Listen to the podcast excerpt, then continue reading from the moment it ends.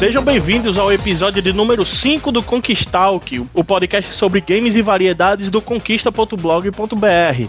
Eu sou Giancarlo Silva e estou aqui com meu amigo Zuno Ribeiro. Tudo bom, brother? E aí, pessoal, tudo bem? Como é que vocês estão nesses tempos de isolamento social e quarentena? Né, desejamos aí que todo mundo esteja se cuidando legal aí, tá se protegendo. Usando máscara, né, por favor? Uhum. Lavando a mão, usando álcool em gel, essas paradas. E hoje nós temos dois convidados aqui, né? Diretamente do, dos sites Meio Beat e Tecnoblog. Gostaria de apresentar a vocês os nossos amigos Dori Prata, por favor, Dori. Olá pessoal, tudo bom?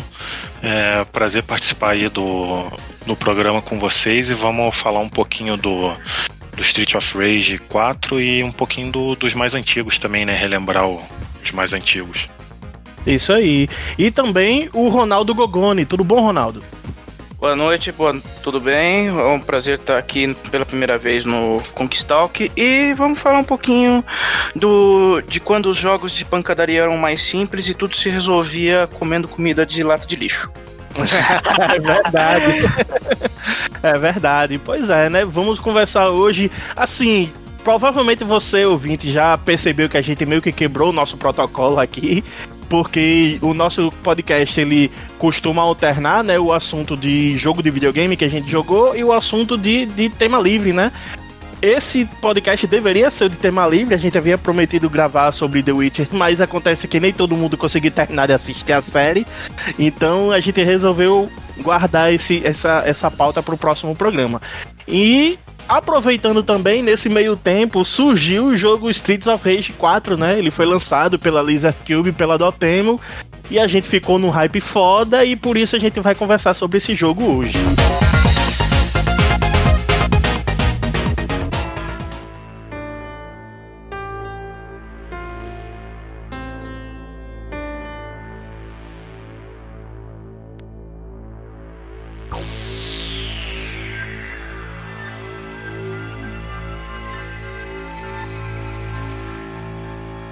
Nada mais justo, né? Já que, já que o assunto é o Streets of Rage 4, né? Então vamos falar sobre os três primeiros antes, né? Vamos é, bater um papo aqui rapidinho sobre o que, que a gente costumava é, é, gostar ou desgostar da franquia, qual foi o nosso primeiro contato com esses jogos. Zuno, o que, é que, você, que, é que você acha? Você chegou a jogar o, os antigos Streets of Rage do Mega Drive alguma vez? O que, é que você achava deles e tal? Então, eu tenho duas memórias. Uma eu sei que é real, a outra eu não tenho certeza. Nossa. a que eu sei que é real é de uma época que o marido da minha prima, de uma época que eu morava, um pequeno período que eu morei na casa da minha avó, o marido da minha prima ganhou numa promoção o famigerado Mega Drive da, da Tectoy. Né, que vinha com jogos na memória, tinha o Show do Milhão, tinha o Sonic 2, Sei, é aquele que já era o relançamento deles com jogos na memória, sei. Isso. E um dos jogos que tinha era o Streets of Rage, né? E era o primeiro, ele era bem simples e tal, mas era divertido. Eu acho que ele era o jogo mais diferentão, assim, que tinha do do pacote, né? Porque eu lembro que tinha muito jogo de plataforma. Então, ah, o, o Streets of Rage era era o mais diferentão desse dessa versão que tinha do Mega Drive da Tectoy. E foi o que eu cheguei a jogar mais, assim, né? Mas nunca foi algo muito aprofundado. A memória que eu não tenho certeza de onde vem é de ter jogado ou de ter visto alguém jogar o Streets of Rage 3, porque eu lembro de alguém jogando com Ninja. Ninja não, o artista marcial, o Shiva, né? Que é um personagem. Que ele é um personagem secreto no Streets of Rage 4. O Shiva do, do Streets of Rage 3. E a, e a memória que eu tenho da Blaze a, a menina, é a versão dela do 3. Então, em algum momento eu tive um contato com o 3, mas eu não lembro exatamente como. Talvez tenha sido jogando nesses CDs com emulador de Mega Drive que tem um milhão de jogos, né? Mas assim, a, a lembrança que eu tenho, contato que eu tive com esses jogos foi, foi esse aí, né? Mas assim, eu tive bem mais contato com outros beat'em ups, né? Principalmente os beat'em ups da Capcom, tanto os, os de propriedade intelectual própria, né? Como Final Fight, como Armored, Armored Core, não. O é, Capitão Comando. Capitão Comando. É, como os beaten ups que eram licenciados, né? Tinha o do Justiceiro, tinha o de Alien vs Predador também, que eram muito bons. Então eu tive. Aquele, aquele do Capitão América da Capcom também? Do Capitão Agora... América, eu não, eu não, não me é recordo. Data East. É da Data East? Ah, tá. É porque o estilo gráfico daquele jogo do Capitão América é tão parecido com os jogos da Capcom que eu achava que era dele, deles também. Ah, Agora esqueci. Eu tô ligado. Esqueci de mencionar o melhor beat'em up da Capcom, que é o Dungeons Dragons. Nossa, é, é, é ótimo. Eu, eu, eu, ganhei de presente de um amigo meu esse relançamento que teve, né, pro Steam. Que vem os dois jogos, o, o, o Tower of Doom e o Shadow over Mistar. E, cara, eu fritei os dois. Tipo, eu nunca tinha jogado esses jogos antes e adorei. Não, é são. Assim, eles são muito bons. Tanto eles são diferentes do, dos outros beat'em ups, quanto eles são beat'em ups que você joga e eles são divertidos de jogar até hoje, assim. Mas voltando pro Streets of Rage, assim, eu, eu achava o que eu tinha de lembrança é que era bem básico. Eu lembro que eu não gostava do visual do de nenhum dos três personagens. Uhum. Eu, eu achava o Alex uma imitação do Code do, do Final Fight. E não deixa de ser, né? O cara de calça jeans, camisa branca, cabelo loiro, sabe? É, acaba realmente um sempre influencia o outro. Que nem jogos de luta naquela época, né, cara? Que todo, uhum. que todo jogo de luta tinha o seu Ryu genérico e seu Ken genérico, tá ligado? Tipo, eram sempre dois lutadores iguais e o resto diferente pra tentar imitar a fórmula de Street Fighter 2. Pois é, mas era divertido, eu gostava de jogar beat'em up, né? Era, como falaram aí mais cedo no podcast, era uma época mais simples que você comia comida de lata do lixo. Era. Pegava o frango do lixo, comia e em vez de você pegar Covid, você ficava com a saúde 100%. Pois é. Dory, brother, e aí, qual, foi, qual é a sua vivência aí com, com essa franquia? Como foi seu primeiro contato? Como você conheceu Streets of Rage?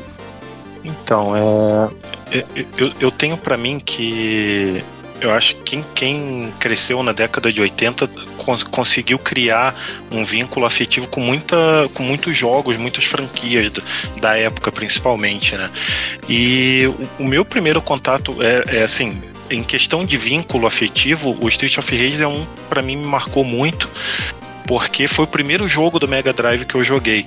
E na época, isso foi em 91, 92, mais por aí, 91, 92, é, eu tava perturbando meu pai. Eu tinha um Atari na época, eu tava perturbando muito meu pai, que eu queria um Master System, queria um Master System, que na época fazia muito sucesso tal. Eu morava num bairro pobre do Rio de Janeiro, então nunca tinha visto o Mega Drive, ninguém que morava perto da minha casa tinha. Aí um dia meu pai chegou lá em casa com aquele videogame e pô, na caixa lá e com dois jogos. É, um era o, o Street of Rage e o outro era o Super Hang-On. E foi o, o, primeiro que eu coloquei, a capa eu achei muito bonita tal. Eu peguei e coloquei o Street of Rage no, no, no videogame. E ali para mim virou um negócio mágico, sabe? É, eu joguei tanto aquilo ali que eu conseguia chegar no final fácil pra caramba, assim, sem Você dificuldade nenhuma. o jogo é, Isso, até porque era difícil conseguir cartucho pro, pro videogame, é, ninguém tinha para emprestar, para trocar, então eu fiquei um bom tempo jogando aqueles dois ali e o Street of Rage eu gostei demais, cara. Eu já gostava do, uhum. do gênero porque tinha jogado Final Fight no, nos fliperamas tal, tinha jogado um pouco de Double Dragon no, no Nintendinho, uhum. é, mas ali para mim ele abriu um mundo novo, sabe? Quando eu vi aquele videogame funcionando ali, foi, foi um negócio espetacular. E acabei virando fã, né, cara? Uhum.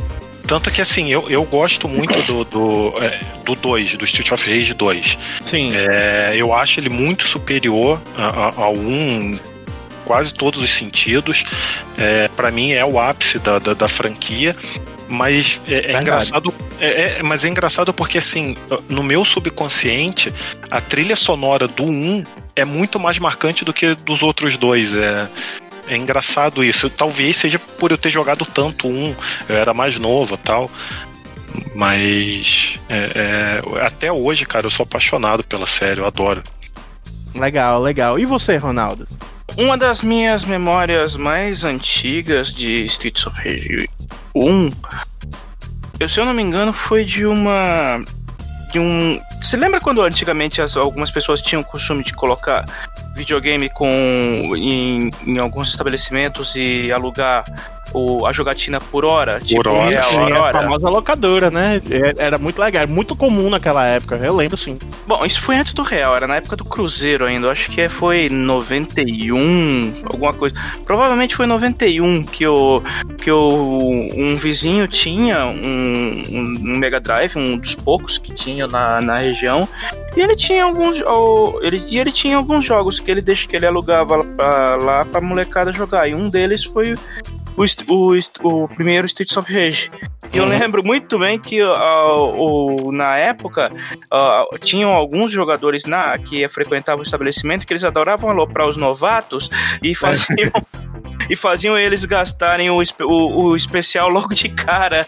Ah, que maldade, velho. Ainda mais que, se não me engano, o especial no Mega Drive era no botão A, né? Que geralmente era no botão, botão A. Gente, era no A. Que é, é, instintivamente o botão que a gente vai querer apertar primeiro. E aí, tipo, o jogo mal começava, a gente apertava A e vinha uma porra do carro da polícia. É. é mas, mas, isso daí eu acho que todo mundo fez. Todo mundo, que, quando pegou Street of Rage a primeira vez, soltou o especial ali já na primeira tela já. Ah, sim. Se, se, a pessoa que nunca fez isso, velho, tá mentindo, sério. Que é, Nossa, é muito já, já furando o assunto do Street of Rage 4, né? É. Eu, eu fui jogar eu não olhei os comandos. Aí.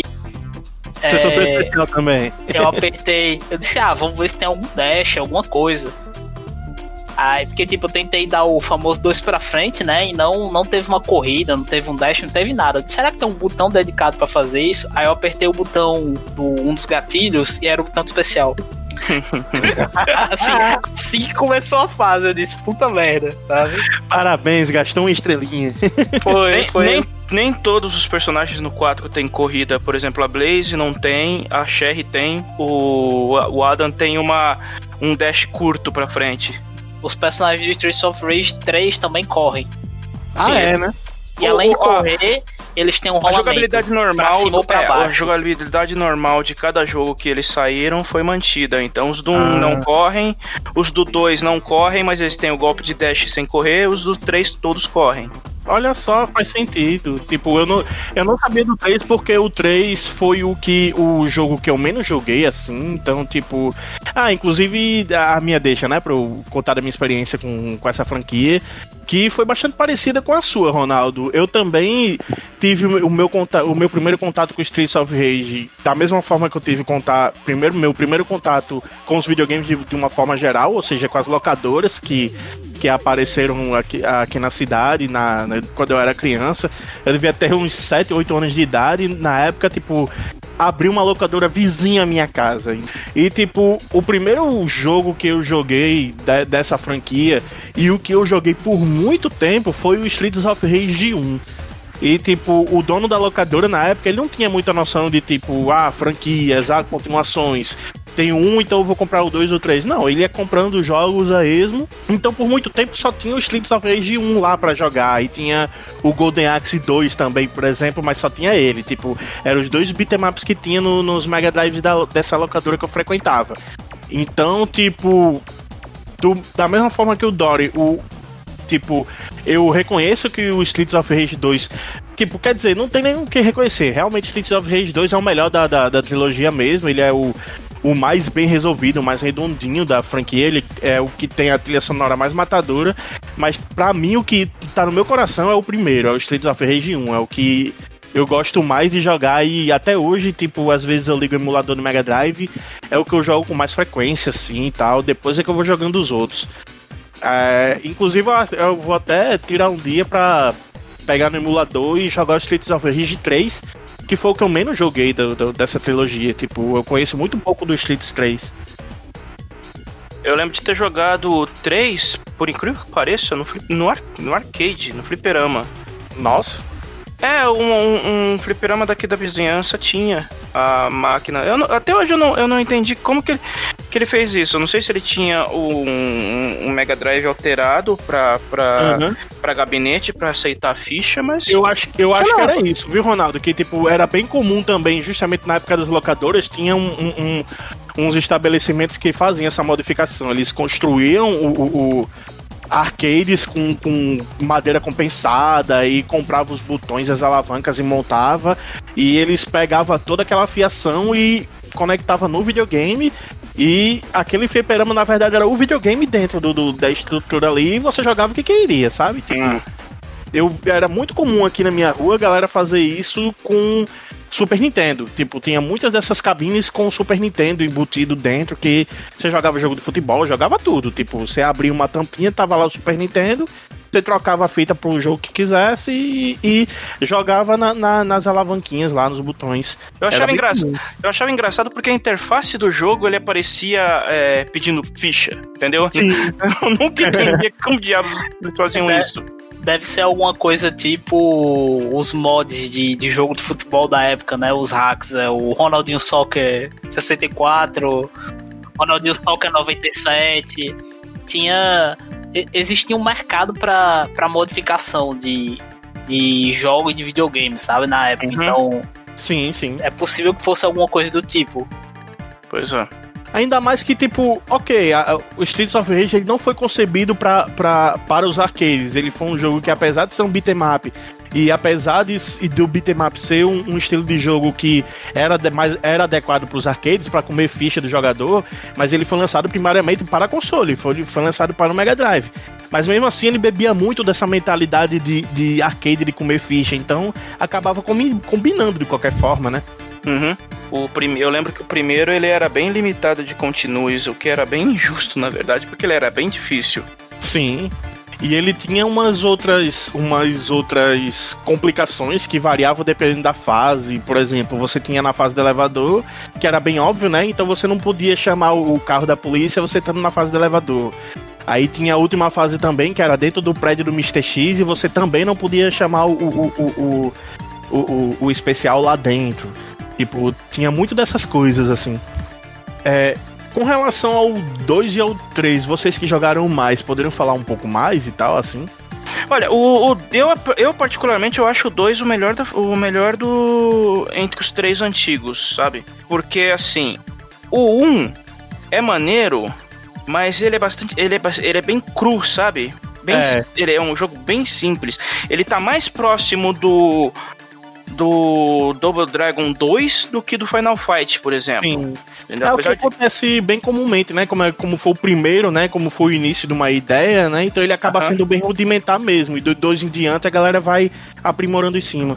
É, en- então, o 2, o 2 ele já tinha gráficos melhores, ele tinha músicas muito boas, apesar de que eu acho as músicas do 1 excelentes. Sim. E ele, ele tinha uma, uma jogabilidade um pouco mais ágil, com os golpes de dash, apesar de que você não corria, mas você tinha uma variedade de golpes maior. Aham. As vozes eram melhores, as vozes, os efeitos sonoros eram melhores. E, Uhum.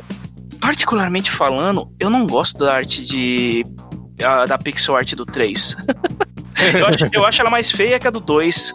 Eu acho, eu acho meio, meio esquisito também. Tipo, eu joguei muito pouco do 3, mas o pouco que eu vi, eu acho que justamente não me agradou e por isso acabei não me afastando um pouco do 3. Porque em todos os sentidos ele é um jogo meio esquisito. A, a jogabilidade é boa, mas porque, ok, é, um, é mais um beat'em então a jogabilidade acaba sendo boa.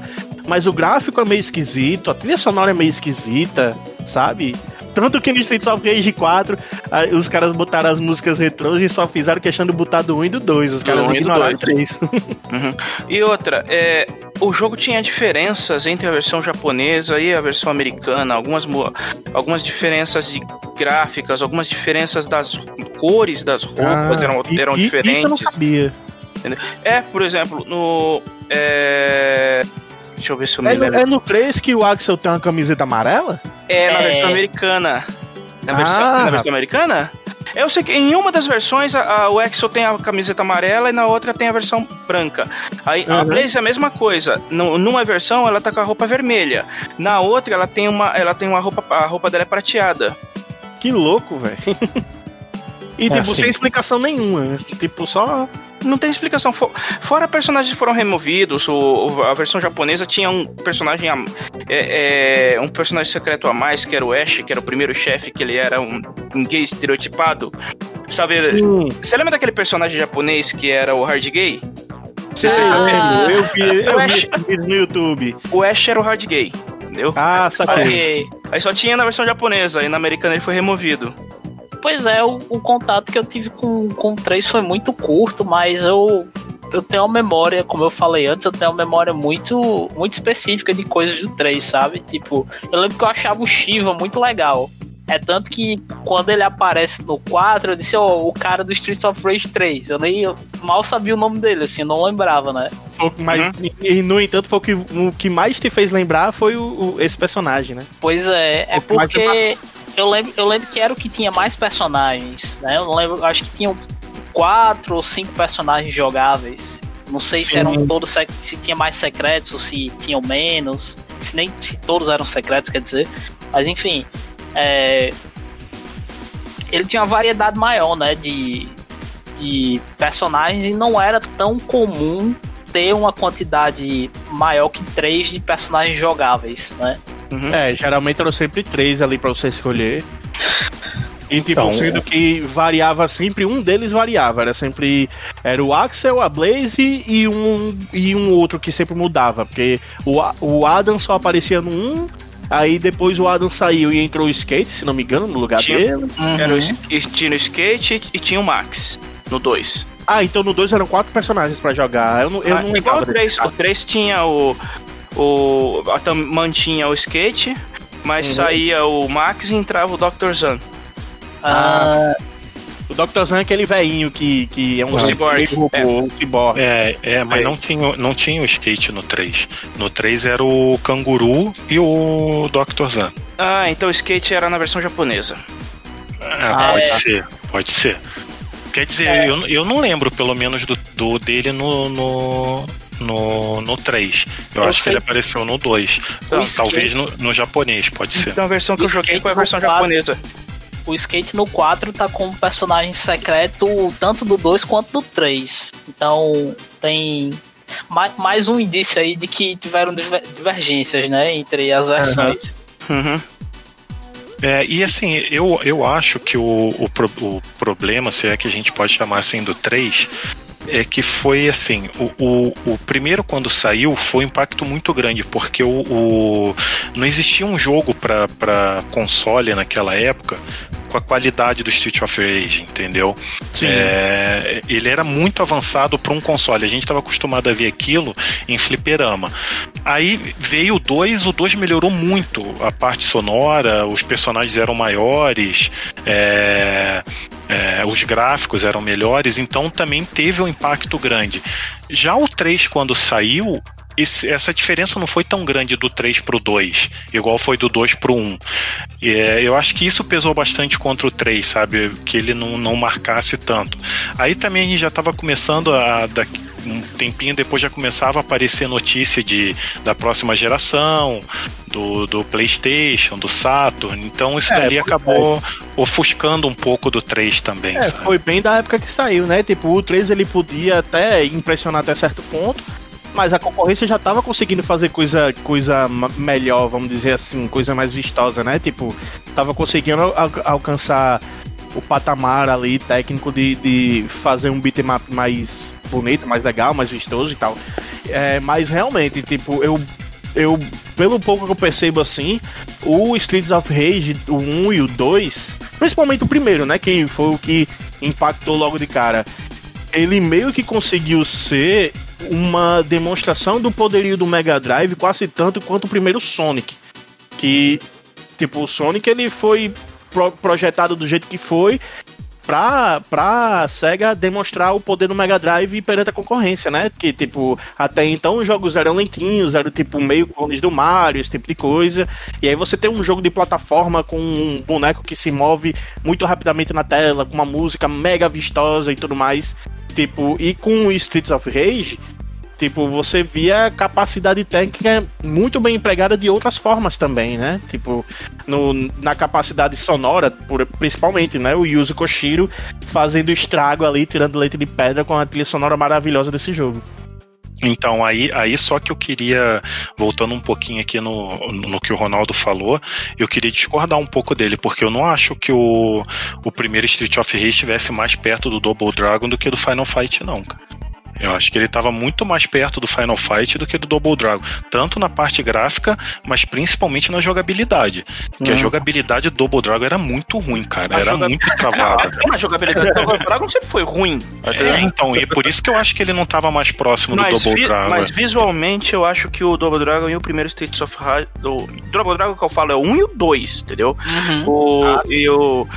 Do arcade. O, eles estão muito mais próximos do, do, do primeiro Streets of Rage tá, eu visualmente. tava, Joga- tava se referindo ao- aos Double Dragon de Nintendinho, que eu tava justamente. Não, eu tô falando do- não, eu tô falando dos dois primeiros do arcade, pelo amor de Deus. Sim, Nintendinho era sim, sim. N- Nintendinho era qualquer coisa. O É. 2 não, o 2 era bom, mas o- os, do- os, os que eu tô usando de referência são os dois do arcade. Só do arcade. Tá, agora entendi. Agora entendi. Agora fez um pouco mais de lógica na minha É, cabeça. eu, eu acho, que- eu acho que dá pra gente colocar ele no meio, no meio do, do caminho ali, entre o, o Final Fight e o Double Dragon. Acho que não tá nem muito pra um, nem muito pro outro.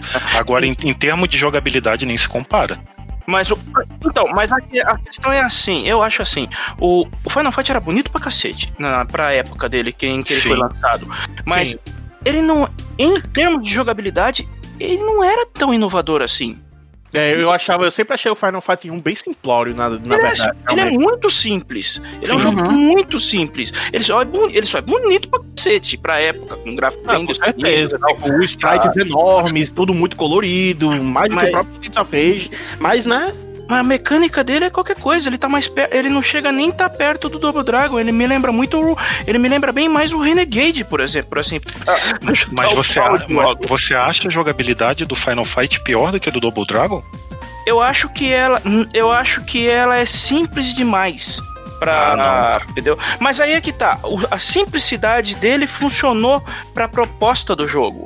Cara, eu- o, o o o Double Dragon você não, você não consegue usar os golpes dos personagens, cara. Assim, eu acho que o que o, que o Ronaldo. Eu acho que o que o Ronaldo tá querendo dizer é que, tipo, o Final Fight ele não inovou muito em cima do, do, do- da mecânica do beat'em up. é, em comparação Sim. com o Renegade e com o Double Dragon, com os jogos que vieram antes, sabe? Tipo, Sim, ele isso- não, isso eu ficou mais concordo. bonito, mas, tipo, a- a- as implementações de jogabilidade dele, tipo, ele deve ter trazido alguma novidade ali, mas não foi tanto. Em comparação, eu você pega Streets of Rage, tipo, pô, você tinha é, um comandozinho específico pra ele dar um golpe atrás, do, do, do- um golpe assim pelas costas, você tinha o próprio especial, você tinha, né, combinações de, de, de, de golpes de você agarrar o cara e pular por cima e dar um balão, sabe? Eu, tipo, eu acho que a maior, a maior inovação do Streets of Rage era ter agarrões diferentes. Sim, exatamente. E, e comandos que você podia fazer enquanto você tava segurando o inimigo. Tipo, o, o esquema de você poder segurar o cara e dar a volta por cima dele pra ir pro outro Uhum. lado. E, e isso era muito genial. E isso Não, é. E, isso se você quiser, porque você tinha essa possibilidade, você tinha Você Uhum. podia, aga- ó, você podia agarrar o inimigo pela frente e apertar o botão de ataque e ele só dava umas duas joelhadas, o soco e pronto. Ou então você apertava o botão de pulo e aí ele pulava por cima. Se você quisesse pular por cima, depois você apertava o botão de ataque e ele dava um agarrão. Quer dizer, tipo, é um nível de complexidade bem alto, assim, pra um primeiro jogo de- dessa franquia, assim, sabe? Inclusive, a gente, a gente tava falando de Final Fight. é, um dos melhores Final Fights é um dos menos conhecidos, que é o Might Final Fight.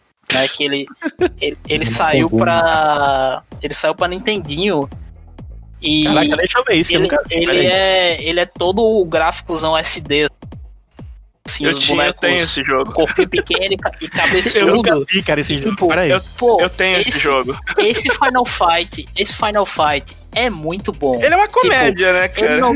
Ele, é- ele é uma. Tipo, Ah, pronto, ele segue aquela foto. linha. Ele segue aquela linha de, de. da Capcom fazendo paródias com os próprios jogos. É tipo né? Pocket Fighter da tipo, época, né? tipo Tipo, Pocket Fighter. menos isso. Só que ele tem uma jogabilidade bem mais complexa, sabe? Eles. O que eles fizeram. O que eles se esforçaram pra fazer uma paródia, eles se esforçaram pra fazer um jogo que fosse diferente dos outros.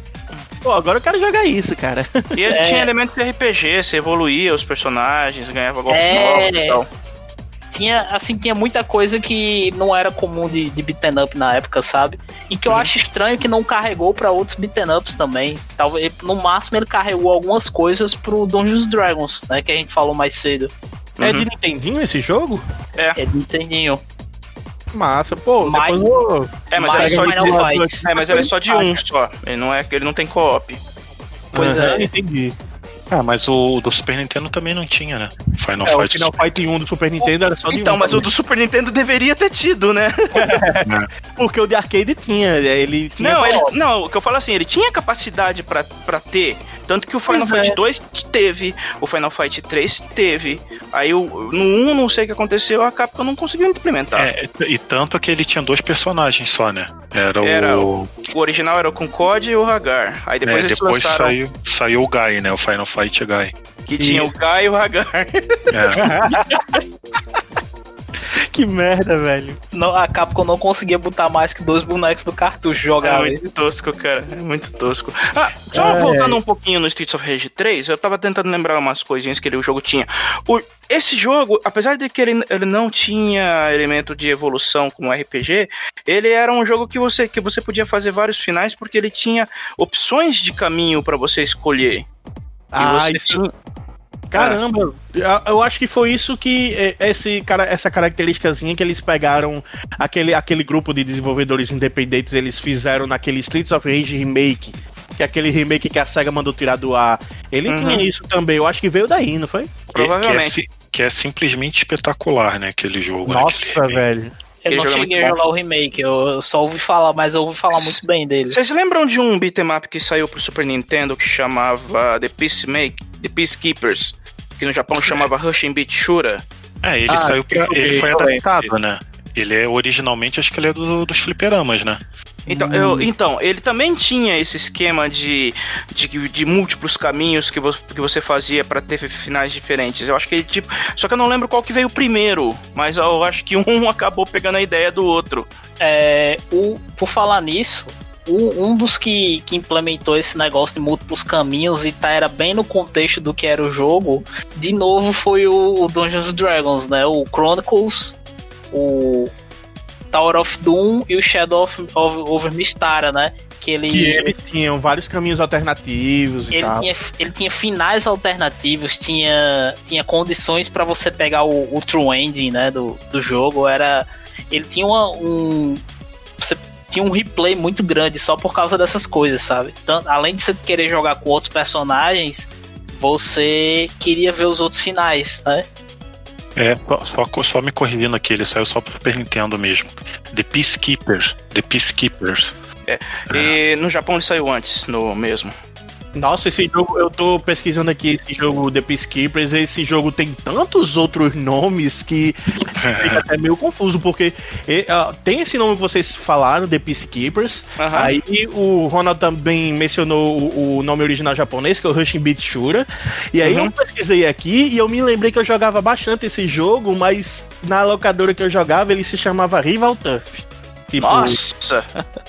e esse jogo, tam- jogo também saiu no Nintendo Switch Online com o nome de Brawl Brothers. Quer dizer, Então, é, o, o jogo. Rival Turf é o primeiro, é o primeiro Rushing Beat. Isso. E, o- e o Ah. Brawl Brothers era o Rush Beat, era o, era o Rushing Beat Rank, era o, era o segundo. O É Rushing uma Beat Shura trilogia. é uma, trilogia. O Rushing. Beat Shura é o terceiro. Só que cada vez que ele foi lo- localizado para os Estados Unidos, o, o jogo saiu completamente diferente com um nome que nada a ver.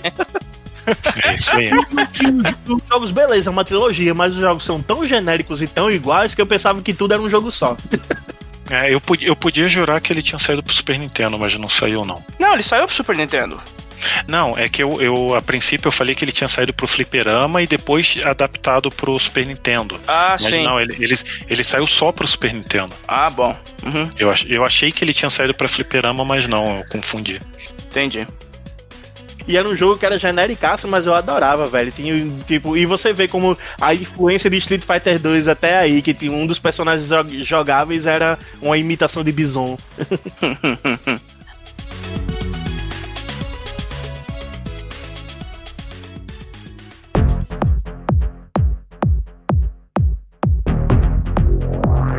Nossa, gente tá falando de beaten ups, né? É, vamos, vamos falar um pouco de beaten ups recentes, né? Quais foram. Vocês jogaram algum beaten up recente antes do, do Streets of Rage 4? Vocês têm alguma, alguma opinião aí sobre esse gênero? Se, se ele volta, se ele volta agora com tudo, se ele não volta, como é que, que vocês acham aí disso? eu acho que se ele volta, eu acho que ele volta mais tipo a passos um pouco módicos. Na verdade, o gênero beatmap meio que já voltou, já tem um tempinho, porque tem alguns jogos indies aí desse gênero que já foram lançados um pouquinho antes e tal. Não, não sei se vocês jogaram aquele Modern Russia Blitz. Sim. Que dizem ser muito bom, ainda não cheguei a jogar, mas Tem, tipo. querendo- Tenho e não joguei ainda. Um que, É eu, legal. que eu vi muita coisa é o Fighting Rage. Né? Esse é muito bom. Esse é- esse é muito bom, É o muito bom. beat'em up furry que foi feito por um cara sozinho. Eu acho que é um paraguaio ou um uruguaio.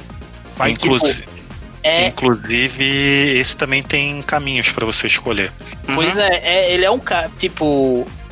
O que todo mundo fala assim do Fighting Rage é que é um cara que ele consumiu todos os beaten ups que existiram até aquele ponto e que ele aperfeiçoou. E eu vi agora quando saiu Streets of Rage 4, eu vi muita gente dizendo que pô, o Streets of Rage 4 é bom, mas o Fighting Rage é melhor. Rage é melhor e é uma evolução melhor dentro do gênero, sabe? Pô. É, mas ele é melhor mesmo. Pode escrever. Eu, pra você Ah, é. ver, né? O cara quando realmente absorve com força é, é, é, um gênero de jogo, né? O cara acaba tendo contato. Se bem que, tipo, outro jogo que eu ouvi falar muito, muito bem foi o jogo da própria Guard Crush Games, que eles. Depois eles se juntaram com a Lizard Cube e fizeram Street, Streets of- Rage 4. Mas antes disso, eles tinham feito um jogo chamado Streets of Fury.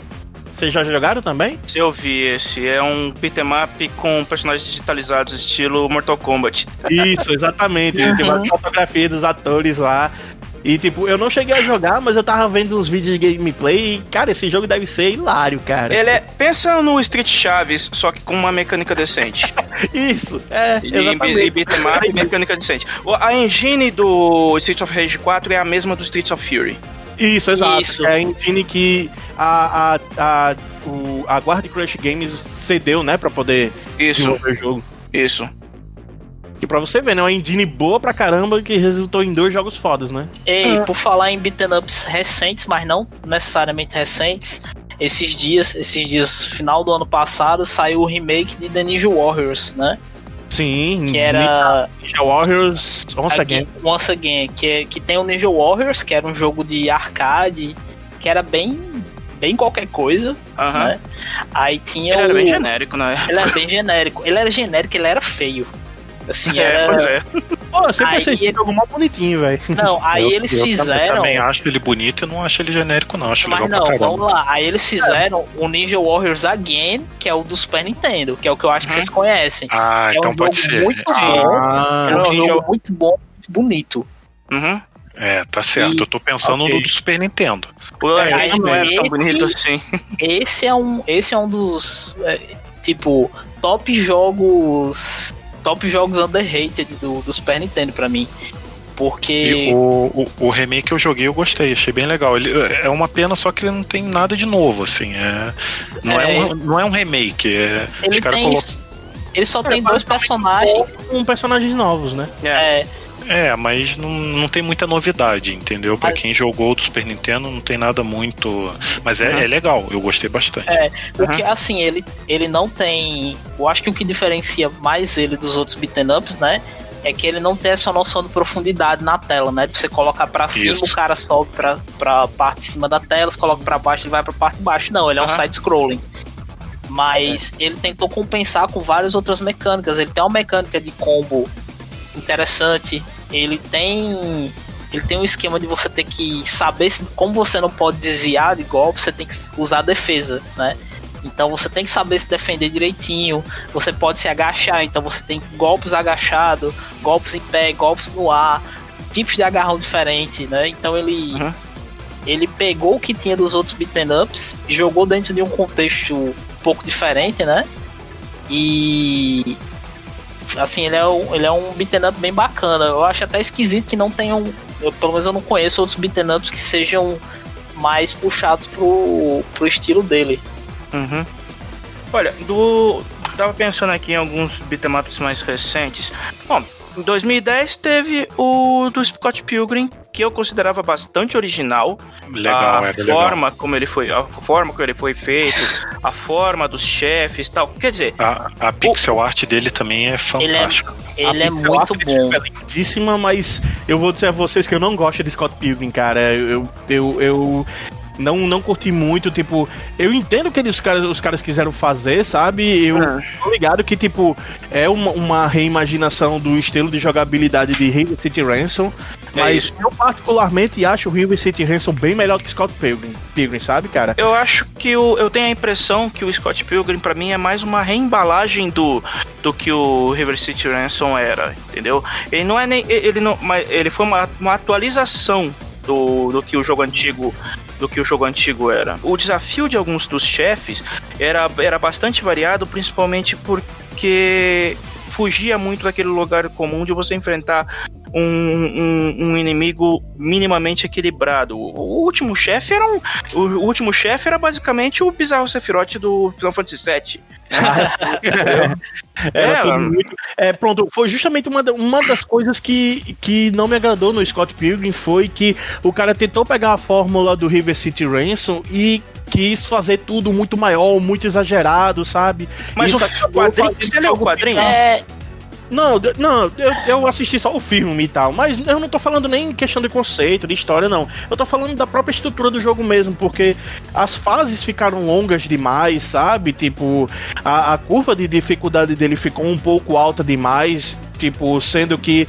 Todo mundo costuma dar essa desculpa de que, ah, porque o jogo tem elementos de RPG. Então, se você jogar algumas vezes e ir comprando coisa evoluindo seu boneco, o jogo vai ficando fácil. Uhum. Mas, velho, o próprio River City Ransom no começo, ele não era tão difícil, tão punitivo, mesmo na época do Nintendinho, tá ligado? Tipo, Uhum. você consegue pegar o River City Ransom hoje, jogar hoje, e você consegue jogar sem muito problema. E ele Sim. tinha elementos de RPG também, sabe? Uhum. Então, quando eu joguei o, o, o Scott Pilgrim, é, eu achei as pelo menos as primeiras fases, o- o- os, os primeiros momentos de jogo, eu achei muito cansativo, sabe? Eu jogava depois de meia hora, mi- minhas mãos já estavam doendo, de tanto que eu tinha que me esforçar pra bater no- nos, nos, nos inimigos e causar pouquíssimo dano, e os bichos quase que não caem, e a fase parece que não acaba nunca, que você anda pra caralho, tá ligado? Tipo, Aham. Aí eu acabei me desanimando. Tipo, eu entendo que a, a galera que curte esse jogo, mas realmente o jogo do Scott Pilgrim não me pegou, sabe? Pra mim, o.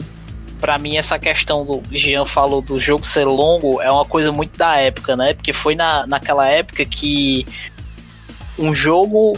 O Scott Pilgrim era um jogo licenciado, né? Então ele tinha um preço um pouco mais elevado do, do que um, de um jogo indie. Se fosse. Se ele fosse um jogo indie, ele seria mais barato, né? É, Então- se não fosse o jogo do Scott Pilgrim, se fosse qualquer Pois- outro jogo. Pois é. É. então o pessoal tentava justificar justificar o preço com opa, esse jogo tem tantas horas de gameplay, então para aumentar o gameplay eles acabavam esticando, eles acabavam esticando as fases. Eu odeio isso, cara. Eu É odeio. uma merda mesmo. puta Eu odeio, eu, eu odeio essa desculpa, cara, de jogador. Ah, o jogo, o jogo custa tanto, então ele tem que me dar tantas horas. Ah, mano, mano. Isso Pois não- é. Eu, É eu odeio essa quantificação, mano. É, me horrível, é horrível. a favor do, do, do preço do Streets of Rage 4. A galera fala que, ah, que tá muito caro, 92 reais, porque é um jogo muito curto. Não, cara. Eu, eu acho que, tipo, ok, pode estar um pouco salgado pro, pra economia de hoje em dia, tá. Mas, tipo, não porque o jogo é muito curto. Tipo, isso não, não é justificativo. O jogo tem muito fator replay. A gente vai conversar sobre ele daqui a pouquinho mais. Mas, tipo, Uhum. eu acho que, tipo, vale muito a pena você pagar o preço cheio. Ou então esperar uma promoçãozinha, mas, tipo, sei lá, uns 15, 20%, tá ligado? Porque foi um ótimo trabalho que a Lizard Cube e a Guard Crush Games fizeram, cara. Eu acho Pois que. é. Sim. Eu, eu, acho, eu acho esse preço que, ele, que eles definiram, assim, pro, pro lançamento, eu acho um preço muito justo.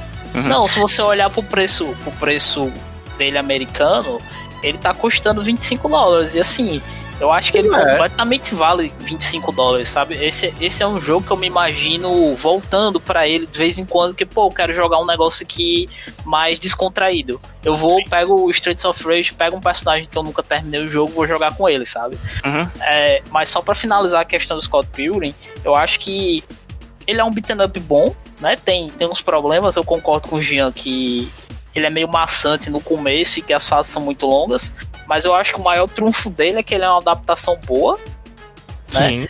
Ele, ele é uma adaptação boa do Scott Pilgrim, e ele faz e ele segue a tradição das adaptações Scott Pilgrim, que é ter história diferente e ser boa.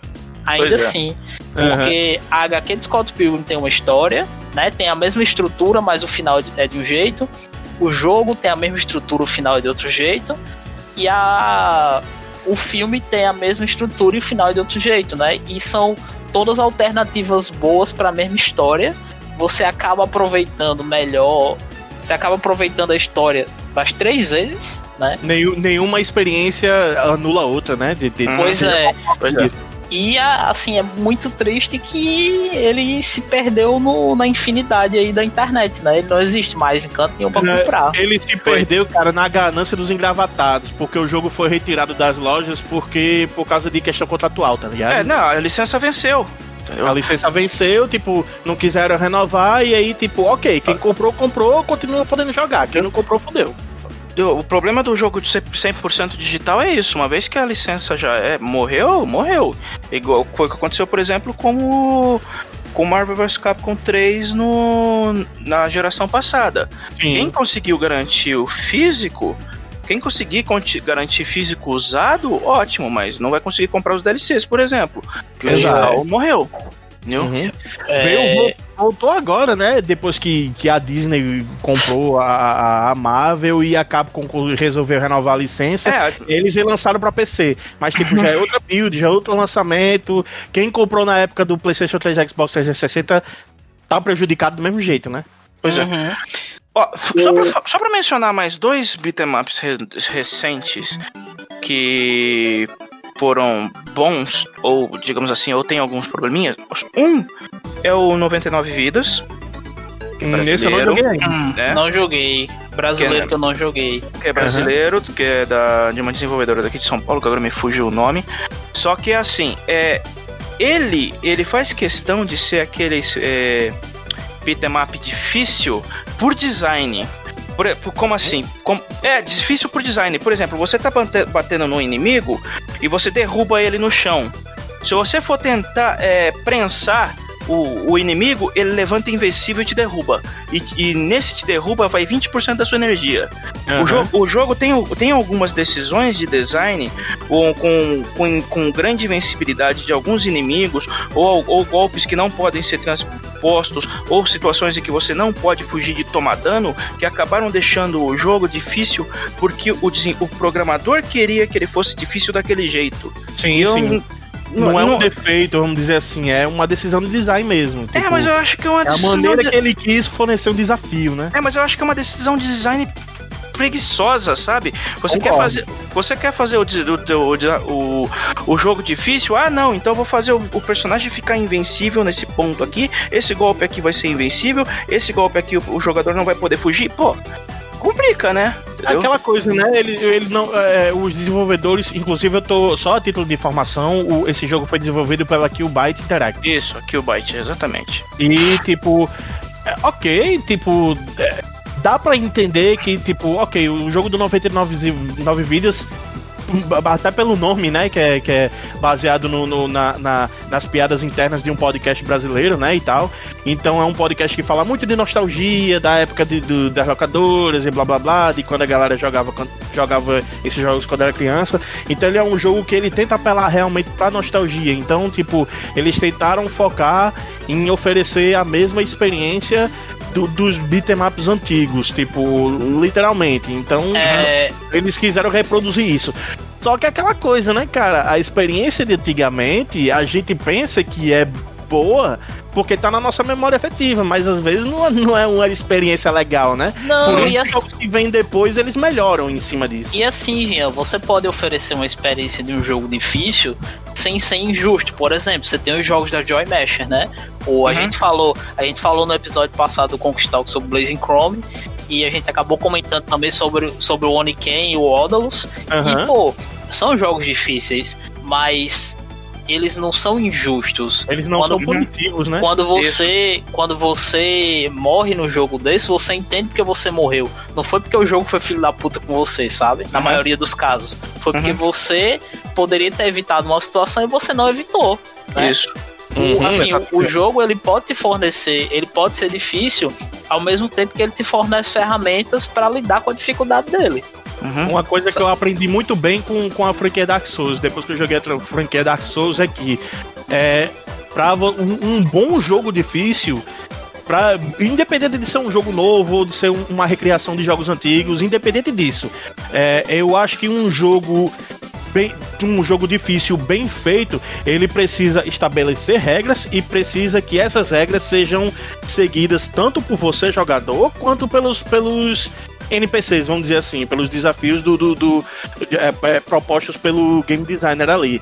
Então, tipo, se se o, um jogo faz determinadas regras e depois ele fica o tempo todo se auto-sabotando, dando a impressão de que ele viola essas regras que ele mesmo estabeleceu só para dar desculpa de que de, de, ser um jogo mais difícil pro jogador, isso acaba meio que quebrando a diversão, sabe? Tipo, acaba. É, é, eu, eu acredito que é isso que faz um jogo ser punitivo, sabe? Em vez de ser apenas difícil, porém agradável de jogar. E sabe qual é um jogo difícil, é, sem ser punitivo? Que é mais recente, foi o que saiu ano passado, que foi o River City Girls. Olha aí. Também não é, joguei.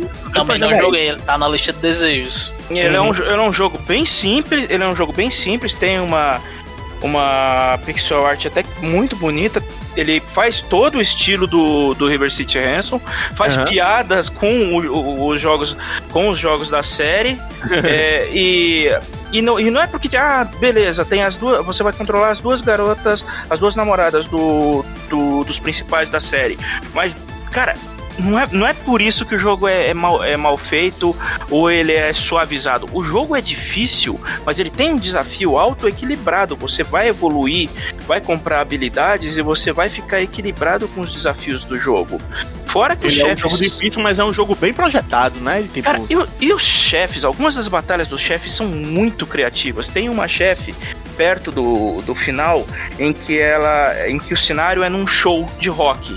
Então, no começo da batalha, ela sobe no palco e começa a tocar, e aí vem. Lembra daquelas notas do, da, do estilo Guitar Hero? Sim, uhum. elas vão vir, elas vão, elas vão vindo no chão e você tem que desviar dos botões que estão no chão e, legal, e, e, e, ficar nos espaços sem botão para não levar dano. Depois que ela termina de tocar, ela desce e aí você pode, aí você vai enfrentar ela. Porra, que é. negócio criativo, velho. Pois é. Cara, pois é, tem inúmeras maneiras de, de você fazer é um jogo difícil sem ser punitivo, né? E assim, beaten, uhum. beaten ups, eles. É, antigamente você tinha uma dificuldade acentuada porque o conteúdo que você tinha era aquele, né? E eles queriam te prender ali, e a forma de te prender com o jogo era fazendo com que ele fosse difícil, né? A gente tem que lembrar que muitos desses jogos eram. nasciam como jogos de fliperama ou eram inspirados em jogos de fliperama, né? E o objetivo uhum. do fliperama era te fazer comprar ficha, velho. Exato, tipo, era a mentalidade, inclusive, de todos, todos os desenvolvedores de jogos da época, né? Tipo, era oferecer a experiência do fliperama na sua casa. Era tipo essa é que é a parada. Então, tipo, mesmo que você não, não gaste ficha dentro da sua casa, mas, tipo, você vai ter a sensação de jogar um fliperama, então esse jogo vai ser mega difícil aqui. Só que aquela coisa, né? Eram limitados pela tecnologia daquele tempo.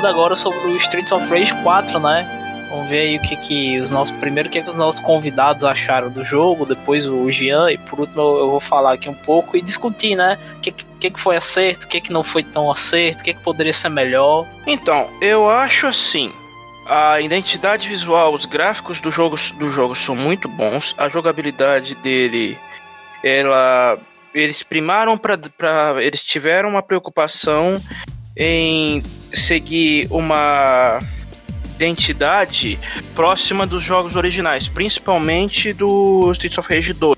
Então, é, ele, o jogo ele apela mais pra gente da nossa geração, que nós jogamos os jogos antigos, do que um, seguir designs do, dos jogos de beat'em up mais modernos. Mecanicamente falando, como a gente já adiantou aqui, ele é um pouquinho. Ele tá um pouco atrás do que é o Fighting Rage, por exemplo. Mas ele, no, no geral, no, no geral, ele é um jogo muito bom, cara. Não tem muito, não tem muito o que colocar defeito nele, não. Principalmente, pelo, pela, principalmente pela parte do fator replay que você vai ter que jogar muito para habilitar tudo. Uhum. É, eu, eu, tenho, eu tenho algumas ressalvas sobre o replay, mas eu vou deixar para comentar depois. Mas vamos lá, Dori, o que, que você achou aí do. É, eu gostei, gostei, gostei bastante também. É, achei que eles acertaram quase tudo. Eu não tenho muita reclamação a fazer. Eu gostei da parte da, da das novidades, né? Coisas que pelo menos na, na, na, franquia não tinha. Eu gostei daquele lance do especial que agora você aperta o, o Y ou o triângulo ali, ele solta né, aquela sequência de golpes. E antigamente isso dali tirava a energia do personagem, né? Agora você fica ali com aquela barra é, o tanto que foi diminuído da tua energia, ela fica verde. Se você golpear os amigos, de, os inimigos depois, ele ele recupera aquela energia. Isso dali eu achei legal, achei que dá mais, ficou mais dinâmico o jogo. Antes a gente ficava morrendo de medo de usar o especial porque diminuía a energia. Agora você pode usar que se você souber, né, depois você consegue recuperar isso dali. Eu achei bacana. E gostei do eu achei isso tão genial, cara. Tipo, uma mudança Sim. tão simples, mas que meio que transformou assim a, a experiência, né? Eu exatamente, achei... exatamente. Foi, foi bem isso que eu pensei. É uma coisa simples que eu não sei como que não foi implementado antes, né? E eu gostei, eu gostei bastante também do sistema de combo dele, de você bater no, nos inimigos, eles baterem na, no canto da tela e voltar aonde você tá e, e quando você está jogando em mais pessoas, acaba gerando uns combos muito louco ali. Um, um, um, por exemplo, um, um dos jogadores bate no cara, joga na parede, aí aquele cara volta para você, você continua batendo nele.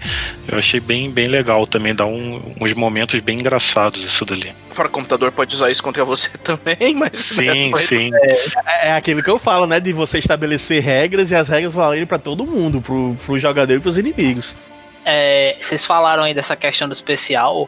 É, é, é, é, muito satisfatório você aprender a usar essas mecânicas de risco-recompensa, né? Tipo, você vai usar o especial, você vai ficar com aquela barrinha verde sobre o risco de levar qualquer golpe e perder aquela energia.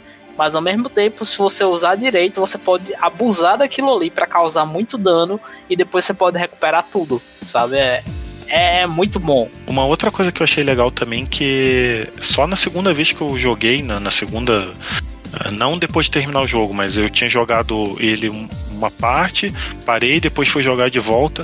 É só na segunda que eu consegui é, é, que eu me dei conta que é o sistema de fogo amigo, né? De você poder bater no, no, teu, no teu companheiro, com a pessoa que está jogando com você, e o jogo te dá a opção de você desligar isso, né? Eu achei legal eles permitirem. Antigamente não eram todos os jogos de beat'em up que tinham isso. O mais comum era não ter isso porque era para fomentar a briga né, do, no, no co-op, entendeu? Eu acho que o mais antigo que eu lembro que tinha isso era o Battletoads and Double Dragon no Nintendinho, que foi a primeira versão, né? Que depois ele saiu para Super Nintendo, depois saiu para Mega Drive.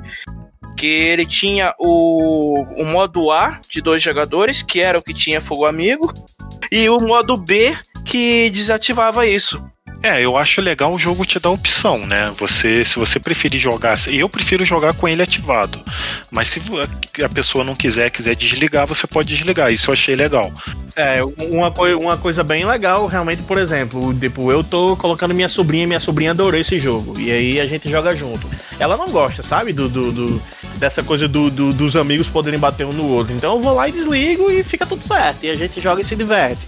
Tipo, é, é bacana você ser um pouquinho fiel às origens, é. Mas eu acho igualmente importante essa liberdade de escolha que o jogo te dá. Cara, eu, eu fico impressionado como às vezes eu quero de propósito procurar um defeito no Streets of Rage 4, mas mesmo eu querendo de propósito eu não consigo, cara. Esse jogo ficou muito redondinho, cara. Esse jogo ficou muito bom, velho. É, eu, eu já discordo com você, Jean, sobre ele ser redondinho, 100% redondinho. Eu acho ele muito redondinho, mas ele é mais oval do que redondo. ele é um pouquinho achatado nos polos. Ele é. ele é uma bola que foi muito. Foi usado pra caralho. É uma bola boa. Aquela bola de leite. Ele é, acabou ficando um pouco oval ali com, com o uso. assim, tipo, pelo menos um pouco de expectativa que eu tinha, assim, tipo. Assim, ok, eu não tô dizendo com isso que ele seja perfeito, eu tô dizendo que, tipo, ele me satisfez plenamente a ponto de que nada que ele te, tenha de, de, de, de defeito me incomodou, entende? Tipo, mas, enfim, continua, Zoom. Então, o que, que eu achei do jogo? Ele é um jogo muito bom. Assim, eu não esperava me divertir o tanto que eu me diverti com ele, né? É... Assim, de. Tanto de ele ser bonito, a música ser boa, os controles serem agradáveis é, dentro da proposta dele, né? E assim, é muito bom. O, alguns, alguns problemas que eu tenho com ele são mais problemas ligados a eu ter jogado outros beaten ups, né? Por exemplo, eu acho que ele, ele, ele te dá opções de mobilidade muito restritas. Como foi comentado mais cedo, dos, dos cinco primeiros personagens que você libera ali, um deles, só um deles corre, que é a Sherry, e só um deles tem um dash, que é o Adam. E assim, é, eu acho que você não tem nenhuma opção de, de dar um dodge para cima ou para baixo, sabe? Que ajudaria em bastante, bastante partes desse jogo. Você até pode, né, se você liberar os personagens do Streets of Rage 3, mas assim, pro default dele, que é você jogar com os personagens do Streets of Rage 4, ele não, não te dá essa, essa liberdade. E eu achei que tem a dificuldade dos chefes é meio é meio esquisita, porque eu senti que tem vários chefes de fases do começo que são mais difíceis do que chefes de fases mais da frente, né? Por uhum. exemplo, o, o, o chefe lá, eu acho que é o, o Bourbon, que é o, o do bigode. Ah, que o, é o motoqueiro. Capoeirista. Fred Mercury. Capoeirista. Nossa, é, ele mesmo. O Fred Mercury. Nossa, ele é muito difícil, porque Mas ele tem um golpe... Hum. Ele tem um golpe difícil de desviar, né? Uhum. Você sabe que ele vai usar aquele golpe, mesmo você sabendo, você não, não é garantido você conseguir desviar. É. Os inimigos que, que dão spawn ali junto com ele não são inimigos fáceis de lidar, né? Junto com as coisas. O segundo chefe, que é o comissário, é muito difícil. Pro, era isso que eu ia falar. Para um segundo chefe, o comissário é muito difícil. Pois é.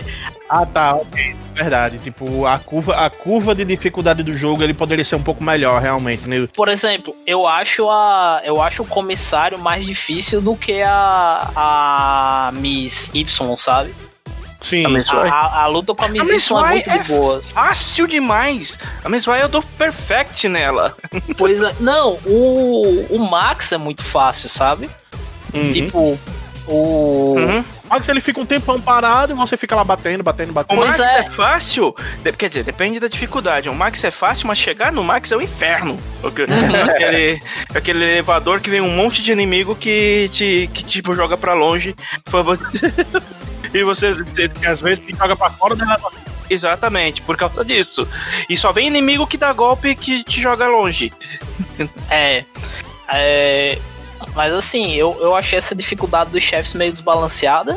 Uhum. Isso não é ruim porque o que que eu, o que que eu tiro desse jogo? Ele é um jogo para você diferente dos antigos em que você tinha um continue para ir a fase para o jogo inteiro.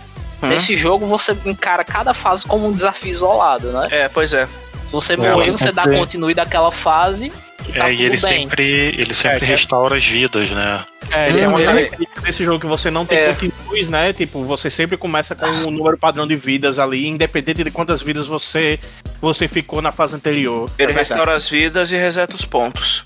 Sim, também. Eu, uma outra coisa que eu, que eu gostei é as opções que ele te dá quando você morre, né? Opa, você pode dar continue normal, né? Você dá o continue e volta com três vidas. Ou você pode voltar com quatro vidas, mas você vai ter o seu score reduzido pela metade. Ou você pode voltar com cinco vidas e mais uma estrela e ter o score reduzido quatro vezes, sabe? É, tipo, divide por quatro o score É, ali. ele, ele É. te dá, ele, ele te diz ali, ó, eu tô te oferecendo isso aqui, eu tô tirando isso. Vai Uhum. a seu critério. Porque, por exemplo, o, o critério pra liberar personagem secreto é fazer ponto, né?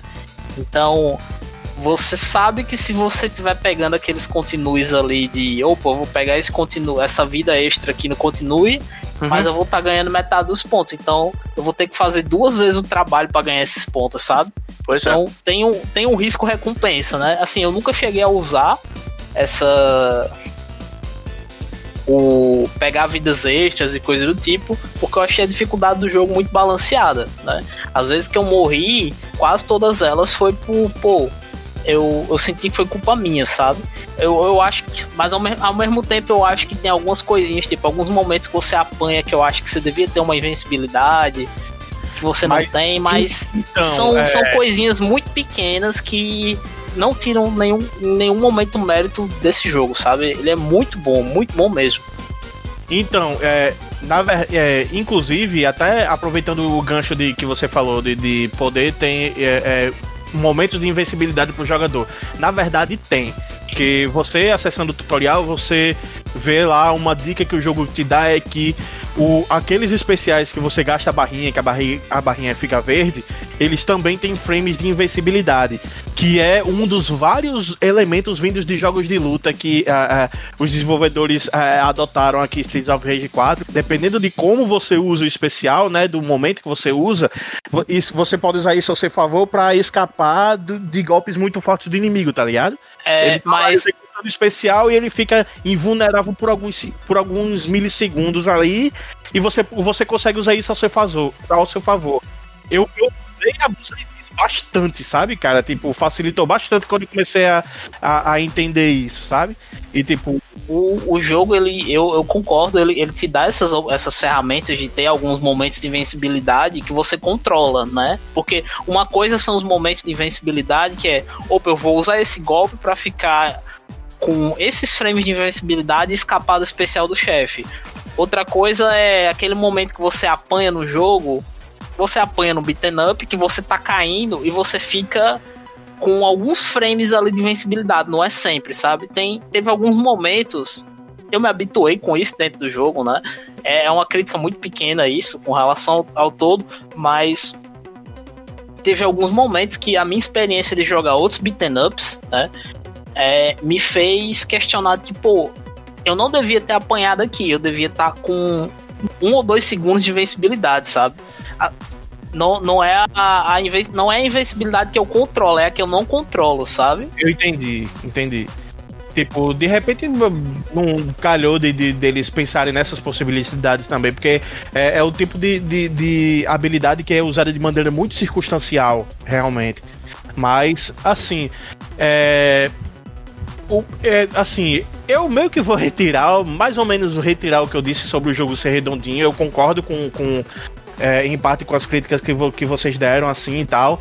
Mas mesmo assim, sabe, cara, eu acho que esse jogo ficou muito, muito bem executado, vamos dizer assim. Tipo, é, o, que eles, o que eles tentaram fazer ali de, de, de, de melhorias na jogabilidade em um gênero, eu acho que foi bem implementado. E, tipo, as pouquinhas coisas. Se um dia a SEGA topar fazer uma sequência, eu acredito que eles vão dar uma melhorada nisso legal. Mas, por exemplo, coisas que eu simplesmente adorei foi justamente esses elementos de jogos de luta. Quem me conhece sabe que eu amo jogo de luta, né? Então, tipo, qualquer coisa que venha desse gênero vai me agradar. Então, tipo, velho, esse lance de. Pronto, por exemplo, um, um problema na, na própria franquia Streets of Rage e nos beat'em ups como um todo, que eu acho que foi perfeitamente resolvido aqui, foi o fato de que às vezes você dá um golpe, dá, dava golpes no inimigo e tudo mais, e você arremessava ele para fora da tela, e aí você ficava um tempão esperando o inimigo voltar para dentro da tela para você poder atacar ele. Agora aqui não, no Streets of Rage 4, dependendo de como você ataca ele, você pode arremessar ele em direção para fora da tela, ele vai bater na parede invisível da tela, voltar e você pode fazer juggle, tá ligado? Você pode ficar quicando com ele, dando golpe, pode emendar com especial para ele subir mais ainda, depois você pode emendar em mais combo. E se você estiver jogando com um amigo seu, ele pode chegar junto e emendar no combo também. Eu acho isso tão fascinante, velho. Tipo, é uma parada que eu nunca tinha visto ser é, é, implementada em outros beatemaps. Eu não joguei muitos beatemaps recentes, então eu não tenho muito da experiência da vivência que você teve, Zuno, de analisar por esse aspecto, né? Tipo, eu meio que fiquei afastado um, bom tempo do gênero beatmap e voltei agora no, no Streets of Rage 4. Mas, tipo, tipo, foi um, um, um, uma implementação tão bacana desses elementos de, de, jogo de luta, sabe? Não só isso, essa parte de jogo, mas também os frames de invencibilidade dos especiais, sabe? Tipo, é, é, é, algum, alguns outros comandozinhos que eles fazem que, tipo, o próprio sisteminha de, de, de contagem de, de, combos dele, que também te dá um, um, um ânimo de você tentar fazer uma, o, o, o maior combo possível, sabe? Tipo, é o tipo de coisa que nos jogos antigos, mesmo nos Streets of Rage antigos que, que a gente adorava jogar, mas é aquela coisa, né? Você tá simplesmente apertando o botão a esmo e chega uma hora que você meio que desanima, tá jogando só pra jogar. Aqui não, aqui você tá o tempo todo amarradão do começo ao fim do jogo, tá ligado? Tentando melhorar suas habilidades, tentando fazer o, o melhor como possível, sabe? Tipo, tentando é, é, tentando dominar é, é, é, esse novo jeito de jogar, que ao mesmo tempo é um jeito muito familiar, sabe? Uhum. É, pessoal, é, partindo aqui para outros aspectos, né? A gente falou muito do, do gameplay, mas, por exemplo, uma, uma coisa que, que eu achei que foi, ficou muito charmosa no jogo foi a história. O que, que vocês acharam, assim, de, das cutscenes, do, de como se desenrola a história. Cara, eu, eu achei que foi uma maneira simples de você contar uma história simples, mas foi tudo de, feito de uma maneira bem simpática e, tipo, eu gostei muito até da maneira como os personagens são foram concebidos assim, tipo, eu achei todo mundo ali bastante carismático. Tem muita gente que acha os novos vilões do, do, do da história sem sal, genéricos. Eu, sinceramente, não gostei. Eu gostei muito do, do, do Gêmeos Y ali. Eu achei legal, sabe? Eu gostei da Estel. A Estel é um, ela é um personagem que eu acredito que se forem fazer uma, uma expansão, ela podia muito bem ser selecionável. O que eu sei da expansão é que eles vão adicionar o Max e o Shiva como personagens jogáveis. Mas aparentemente eles eles estavam eles estavam comentando também de lançar mais fases, né? Então, assim, a, uhum. a pra, eu, eu concordo que a Estel é a melhor personagem nova do, do jogo. Sim. É, ela, ela é muito carismática, ela é uma chefe muito boa. O, o momento que você enfrenta ela como chefe que ela pede o reforço ali, que é quando ela chega na um terço da barra de life, que ela pede o reforço e vem o carro da polícia e atira o míssil, que nem o, o especial do Streets of Rage 1, é muito bom. É. Uma versão renovada daquele mesmo especial. Eu achei incrível isso. Pois ah, é. é legal. Aí da segunda vez que você vai enfrentar ela, ela chama o comissário. Nossa, sabe qual é o macete? Isso é bem coisa de beatmap mesmo, né, cara? Tipo, o, o que antes era um chefão de uma fase, ele retorna depois vira subchefe. É, é, vira subchefe, vira. né? E, e tinha muito isso antigamente é. mesmo. Uhum.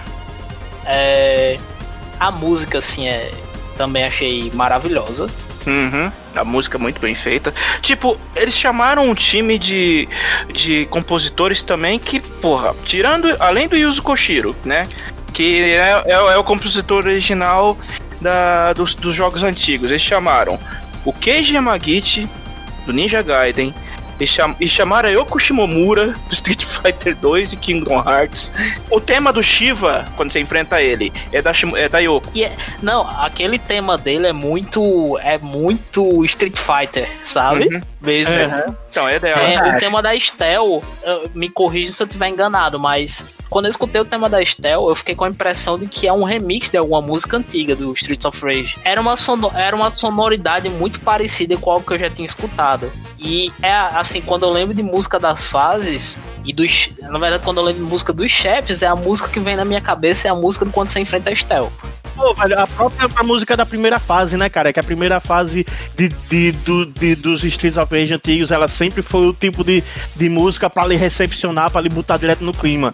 E aqui, de novo, velho, cara, o próprio Yuzo Koshiro foi quem fez a música da primeira fase. Sim. E eu achei ela tão boa quanto a de todos os outros jogos, cara, sinceramente. Tipo, É porque a, a primeira fase ela, ela tem que ter uma ambientação pra trazer o jogador pra aquele mundo. Então a música tem que causar impacto, né? Exato. E, é, e Aham. essa, seguiu essa faixa que ele batizou de They're Back, né? Eles É. estão de volta, né?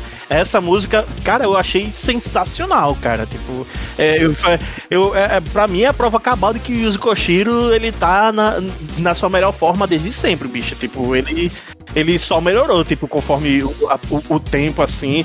A trilha sonora como um todo eu achei muito, muito, muito legalzinha, sabe, cara? Muito, eu diria que quase perfeita. Apesar de algumas músicas, da- algumas poucas faixas na primeira vez que eu ouvi terem me causado um pouquinho de estranhamento, mas depois eu meio que percebi que foi de propósito pra dar uma ambientação legal, sabe? Então, tipo, tirando isso, eu acredito que essa trilha sonora arrebentou, cara. Tipo, ficou excelente no, no Streets of Rage 4. O, o compositor principal do jogo é o Olivier Delivieri, né?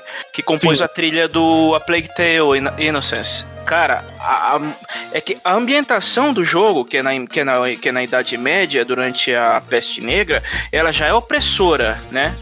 No meio daquela imundície da, da, da região da, da época e tal.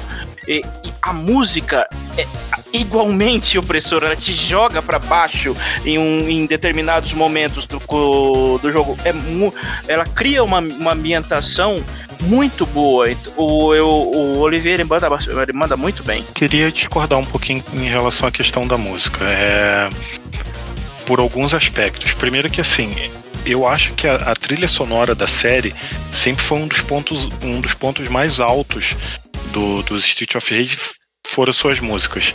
É, com isso eu não quero dizer que a do 4 é ruim, não é, não é isso. Só que assim, eu tinha uma expectativa tão grande em relação a essa parte, até por todo esse pessoal que foi reunido, que eu não sei se eu criei um. é, se eu tava esperando demais. Tá? Ou se realmente não ficou no, no nível que eu tava esperando. É, no, no nível que poderia ser, melhor dizendo. É, Você é, foi é, traído pela expectativa. Talvez sim, talvez tenha sido esse o caso. Mas é, eu ouvindo a trilha sonora. Porque assim, eu não consigo imaginar daqui a. Sei lá, 5 anos, 10 anos, eu lembrando das músicas que tocaram nesse jogo, entendeu? Aí, Sim. aí também pode ter a ver com aquele lance que eu falei lá no começo da, me- da, da, da, da- da gente ter uma, uma memória afetiva, de ter, né, tá muito ligado é, é, a, a- um jogo e pra mim a trilha sonora da, dos jogos da década de 80, 90 eram muito marcantes, sabe? É, e isso não só do Street of Rage. É, a SEGA tinha muito isso com Sonic, é, com diversos outros jogos, era, eram muito marcantes a- as trilhas. E desse daqui eu achei ok, entendeu? Eu não acho Uhum. que ela é ruim e não acho que ela é excelente. Agora, uma. E, e eu acho que pra mim ficou muito claro isso quando eu entrei no menu e vi que eu tinha a opção de jogar com a trilha sonora original. Aí eu acho que é um ponto positivo do jogo, porque daí ele deixa você escolher qual trilha você quer ouvir. É, eu- também, né? Mais uma vez a liberdade de escolha aí. isso, exatamente. E assim, toda vez que eu ligo ele, eu não consigo voltar mais pra, ter, pra trilha no, pra nova.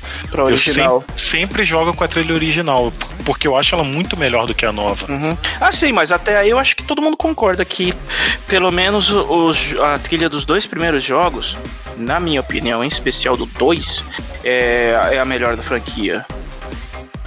Ah, tipo, é, é, assim, é indiscutível que as trilhas clássicas são imbatíveis, tipo, óbvio que são, né, e tal. Mas, tipo, eu meio que creio que é, também rola muito de- desse problema do, da gente ter uma expectativa muito grande, né?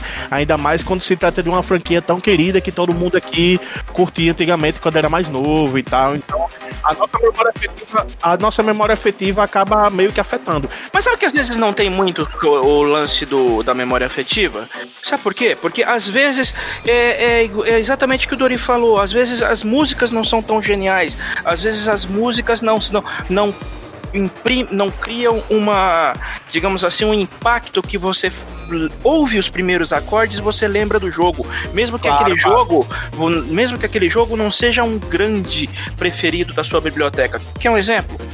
Eu não sou, eu não sou tão fã da franquia Assassin's Creed, mas eu ouço os primeiros acordes do tema e eu sei do que se trata. O, Sim, ah, entendeu? vocês, vocês lembram da, prim- da, da música da primeira fase de Braid? Daquele Hum. joguinho Cara, de eu- plataforma? Braid, Eu lembro confissões, confissões de Braid, eu tentei jogar, Uhum. eu, eu não. Provavelmente aconteceu o que já aconteceu várias outras vezes comigo. Eu não estava num dia propício pra jogar aquele jogo específico. Então, ele, eu- ele- começa fácil, depois ele escala pra algumas maluquices de manipulação do tempo, que era a mecânica do jogo. Uhum. Ele fica muito difícil, mas eu pensando assim, é, ele é, um, assim, ele é um jogo que eu joguei pouco, mas que eu, e que eu gostei na época, mas eu falo assim, cara, ele não é o melhor jogo de plataforma de todos os tempos. Mas É. eu ouço o o primeiro acorde da música da primeira fase eu lembro do jogo, entendeu? No caso, nesse caso do Street of Rage, eu acho que o problema aí tá no jogo acabar, acabar tendo sido vítima do próprio passado. Porque a, trilha, a trilha sonora dos dois primeiros Street of Rage, eu não tenho a menor sombra de, de- de dúvida de dizer isso, que tá entre as melhores da história do videogame, entendeu? É, são o- relembradas e relembradas e Cara, o, relembradas. é, o nível que o Yuzo Koshiro alcançou naqueles dois jogos ali é uma coisa muito difícil de você conseguir. E pra você repetir isso daí, é, não digo nem superar, mas pra você fazer alguma coisa do mesmo nível, quando você chega no auge, é muito complicado. Então é, é- é por isso que eu digo que assim, eu não acho que a trilha sonora do, do 4 seja ruim. Eu só acho que ela não tá no nível dos antigos, entendeu? Pois é, Uhum. eu acho que Sim, tem sim. muito disso de que, assim, tentou se recriar um clima, tentou se recriar uma, um clima, um, um, um método pra se criar uma trilha sonora pra um Streets of Rage, né? Isso. Ah, Quando o Street, os primeiros Streets of Rage, os caras só faziam as músicas do jeito que eles achavam que era adequado. Eu já acho diferente aí, viu, Zuno? Eu acho que meio que da mesma forma que a jogabilidade antiga foi trazida e foi renovada, os gráficos, o estilo de fazer os gráficos antigos foram trazidos, mas foram renovados, eu acho que também houve uma tentativa de trazer o estilo da trilha sonora antiga, porém renová-la também, e por isso rolou essa diversidade de, de artistas compondo as músicas. Então, tipo, é, é, o, o Olivier ele poderia muito bem ter tentado emular o estilo de antigamente do, do, do, do- daquele desse music dos anos 80 e martelado só aí. Mas em vez disso, ele, te- ele chamou uma grande gama de artistas convidados, incluindo o próprio Yuzo Koshiro, porque né, não, não podia faltar o cara. Mas, tipo, é, é, ele, em vez disso, ele tentou contemporaneizar tornando a trilha sonora do jogo um pouco mais eclética, né? Em vez de você ter só um estilo musical ali daquela época, você tem vários e tal, que tipo pra, pra meio numa tentativa aí de agradar tanto a gente que é burro velho, quanto trazer o, trazer o público novo também, sabe? Tipo, do mesmo jeito que foi que, que aconteceu no- nos outros aspectos do jogo. Eu, mas, é, assim, pelo menos é a percepção que eu tenho e tal. E tipo, assim, apesar disso, né, tipo, eu concordo que com, com as colocações de vocês, assim, tipo, obviamente, tipo, não dá pra dizer que a trilha sonora do Streets of Rage 4 seja tão boa quanto do, do 1 e do 2. Agora, eu acho que, tipo, pra gente dizer que se essa trilha sonora do jogo novo vai ser memorável ou não, só a gente tendo um dis- distanciamento de pelo menos uns 25 anos aí e depois olhando pra trás, como a gente tá fazendo hoje em dia com jogos antigos, tá ligado? Que tipo. É, mas, pra mas- mas eu, eu acho que não vai ser até pela questão do. A gente não vai ficar jogando Street of Rage 4 10 meses seguidos.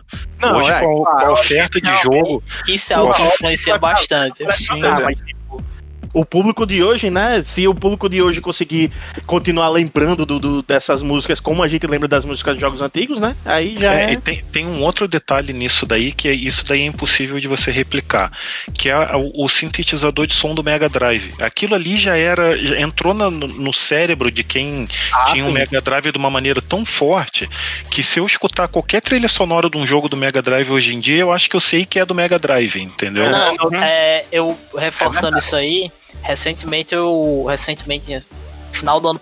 Final do ano passado, meio do ano passado, um ano atrás, Eu Uhum. joguei o The Messenger, né? E ele usa o Ah, sim. sintetizador do Mega Drive. Ele é tão sintetizador do Mega Drive que até os ruídos que me incomodam no sintetizador estão lá nas músicas. Sabe? Eu, eu, eu não sou o maior fã do, do sintetizador do Mega Drive porque ele é aquela. Era o Yamaha YM2612. É, ele é tipo. Ele é tipo um canhão de vidro. Ele é tipo um canhão de vidro, sabe? É, se você não usar direito, dá ruim. Uhum. Então, Tipo- só que aí o que que acontece? Se você não usar direito, dá ruim. Aí quem que faz a trilha sonora e usa o Koshiro, o cara é um gênio, entendeu? Não, pois é. É Eu tipo. desse chip. Assim, falando Pois é. especificamente do, do, do chip do Mega Drive no Sim, contexto sim. geral, né? Uhum. Eu- Uhum. No contexto geral, eu prefiro o chip do Super Nintendo, naquela época. Mas as Uhum. trilhas do Mega Drive em que a galera usou o chip com maestria ali são perfeitas. É, é, é, é no nível do. Do. Ai meu Deus do céu, agora esqueci. Como é que era o nome do programador que do, do primeiro Donkey Kong Country? Ah, O músico. Nossa. O músico. Que, que- David Wise. David Wise. É o nível do David Wise programando as músicas do Donkey Kong Country direto em assembly. É, Aham. então, é que assim, o, o, o, sinteti- o sintetizador do Mega Drive, é, por exemplo, você é igual ele falou, que ah, eu não gosto muito, não sei o que, tudo bem. A pessoa pode gostar ou pode não gostar. O que não dá pra negar é que ele era ca- característico demais, era, sim, era sim. ele era inigualável, entendeu? Você gostando ou não gostando, você escuta uma música de um jogo do Mega Drive, você sabe que foi feito pro Mega Drive. Uhum. Ele era bem. O, aquele sintetizador ele era bem ca- característico, né? Isso. O- Então. E eu acho que isso também ajudou a marcar a- a- as músicas do Street of Rage, entendeu? Concordo, claro, o talento do cara de ter conseguido é, extrair toda a qualidade, toda a capacidade do chip e criar músicas legais e tal, e o próprio som do, do videogame, eu acho que gerado É. pelo videogame marcou demais. E isso é uma coisa que hoje já é mais difícil, né? Sim, sim, que tipo aquela coisa, né? E o Yuzo Koshiro, ele não se contentou em criar música de videogame. Ele criou música, ponto, tá ligado? Isso. É, Uhum. tipo, é, é escovar beat pra fazer música, entendeu? É, esses dias eu conheci, eu descobri uma banda nova chamada Yellow Yellow Magic Orchestra, né? Que eles são, eles são um grupo de japoneses década de 70 que eles faziam música com sintetizadores. E Hã? Oi, alô? Tô ouvindo. Tô ouvindo. Então, só repetindo, tem esse grupo que é o Yellow Magic Orchestra, que é um, um grupo de três japoneses que fazem música com sin- sintetizador, né? E assim, os caras são uns monstros, sabe? Você escuta e parece música de videogame, mas os caras fazem é música, sabe? É simplesmente música, é música boa. Uhum. Você poderia encaixar em, você poderia encaixar em alguns videogames, você poderia encaixar em alguns seriados, em alguns filmes e ainda seria música boa, sabe? É, e ele, uma, uma característica deles é que eles gostavam de trabalhar com sintetizadores limitados, porque de acordo com eles isso aument, isso forçava eles a ser criativos com o que eles tinham. Ah, só um detalhe. O, você falou do The Messenger, que ele usava o chip do, do Mega Drive, né? Ele, us- ele também, que era um processador de, de seis canais, né, e tal, para o de, de 16 bits, ele também usou o sintetizador de som do Nintendinho. Pois Pra, é, pra, pros dois modos, né? Pro, pro Sim. modo de 8 bits e pro de 16. O modo de 8 bits usa o sintetizador do Nintendinho. É, pois é, assim, o, o The Messenger ele tem músicas que eu lembro ainda, sabe? É, e são as músicas, tantas músicas, eu lembro das músicas do Nintendinho e eu lembro das músicas do Mega Drive. Tem, ele conseguiu fazer essa distinção de criar Uhum. a mesma música e eu conseguir lembrar das duas versões como coisas distintas. Sim. É, só uma, uma coisinha que eu tava tentando lembrar aqui sobre o. O, o Streets of Rage 4 eh, não é, não é necessariamente sobre a história, ou, ah, mas é sobre, algum, sobre detalhes de, no, no desenvolvimento. Por exemplo, é, vocês lembram das fichas de, de personagens estatísticas, historinhas que tinham nos, no- nos jogos antigos, né? Uhum. Você lembra da ficha da Blaze no primeiro jogo? Você lembra qual era o hobby dela? Ah, eu não lembro, mas eu lembro que no atual o hobby dela é lambada. No primeiro Lambada, também era lambada. pois é. desde aquela época, porque, ah, porque lambada era dança proibida, era, era a moda que tinha na época. Então, é claro, o jogo é de 91, uma lambada exato, tinha estourado, exato. não tava estourado no mundo. Aí pegaram, ah, vamos dar um hobby pra Blaze. Ah, por que não lambada? Puseram lambada, uhum. né? Aí vem pro, pro no Streets of Rage 4, ao invés de, sei lá, chutar qualquer coisa, não, vamos manter as, vamos manter os originais e colocaram lambada de novo. Ficou datado, mas dane-se, é o original. Pois é. O... A personagem é a mesma, ela não vai mudar ao, ao longo do tempo, né, cara? Então, uhum. tipo, faz sentido manter. Como, manter, como manteve os hobbies de todo mundo. O hobby do Axel continua sendo videogame, tá videogame, ligado? Videogame, sim. Não, o massa é que o perfil do, do, do Alex é full, ele saiu da polícia, se isolou nas montanhas, ficou lá, hobby do cara, videogame ainda, sabe? É, ele virou um monge com 10 anos, o monge jogando videogame. No, Não, e na ficha, a ficha da é, Blaze... Ele, é mais... ele levou o Mega Drive debaixo do braço, né, pô? Foi... A ficha da Blaze é a mais divertida, porque ela que é a mau caráter do time, por assim uhum. Porque, porque ela é, a, é ela aqui do grupo é a que, man, que tá escrito na, na, na ficha dela, que manteve o hábito de brigar na rua. Pô, pode escrever, eu achei isso muito hilário. Foi ela que foi movimentou a treta toda, ela que tirou o Axel da reclusão dele, chamou ele de volta e os dois foram pro, pro fight e aí todo mundo se reuniu, cara. Eu achei pois isso é. fantástico.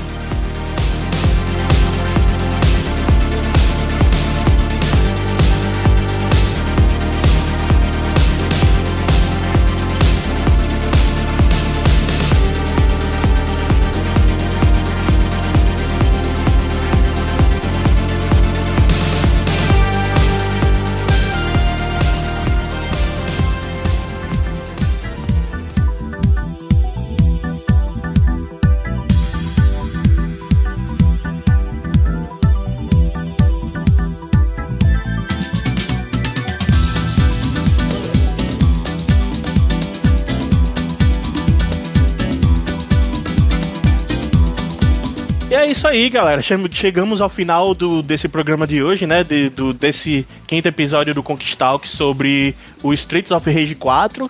Gostaria de agradecer demais novamente a presença do amigo Zuno aí, de, é, né, nesse companheirismo aí, conversando com a gente é, em mais um programa. E gostaria de, de, agradecer também aos nossos convidados, né? Vamos dar um, uma oportunidadezinha aí para vocês, para fazerem o jabá de vocês, por favor, Ronaldo e Dori por favor, apresente aí onde, onde mais a gente pode encontrar vocês na internet.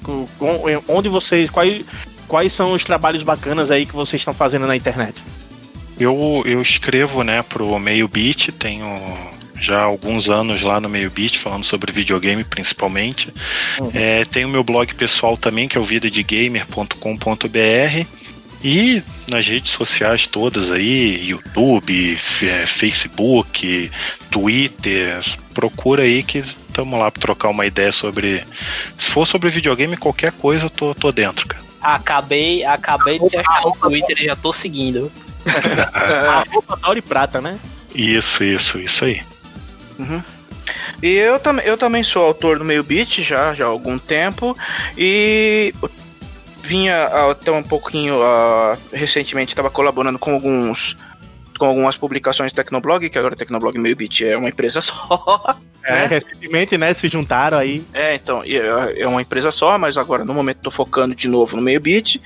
E de vez em quando apareço no, no, no, no SciCast, que é o podcast de ciência do Portal Deviante. Um, e, e costumo soltar alguns episódios mensais barra bimestrais no, no Spin de Notícias, que é um podcast diário sobre notícias, sobre notícias envolvendo ciência e tecnologia. Divulgação científica, né? Isso e tal. Uhum.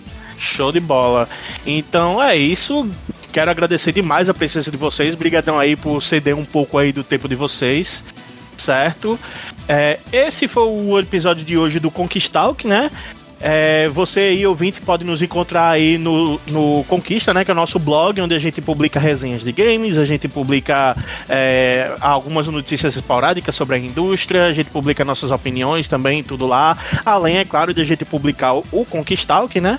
Você pode acessar aí conquista.blog.br ou então pode nos acompanhar aí no, no nosso Twitter, arroba conquistablog.br ou, e também na nossa, no, no, nosso perfil oficial do Steam Community, né? Lá você Só procurar blog Conquista lá no Steam Community e a gente vai estar tá lá presente com a nossa curadoria, com, com disseminação de notícias esporádicas por lá, ok? Eu sou Giancarlo Silva, arroba Giancarlo Zero no Twitter, e até o próximo Conquistalk, galera.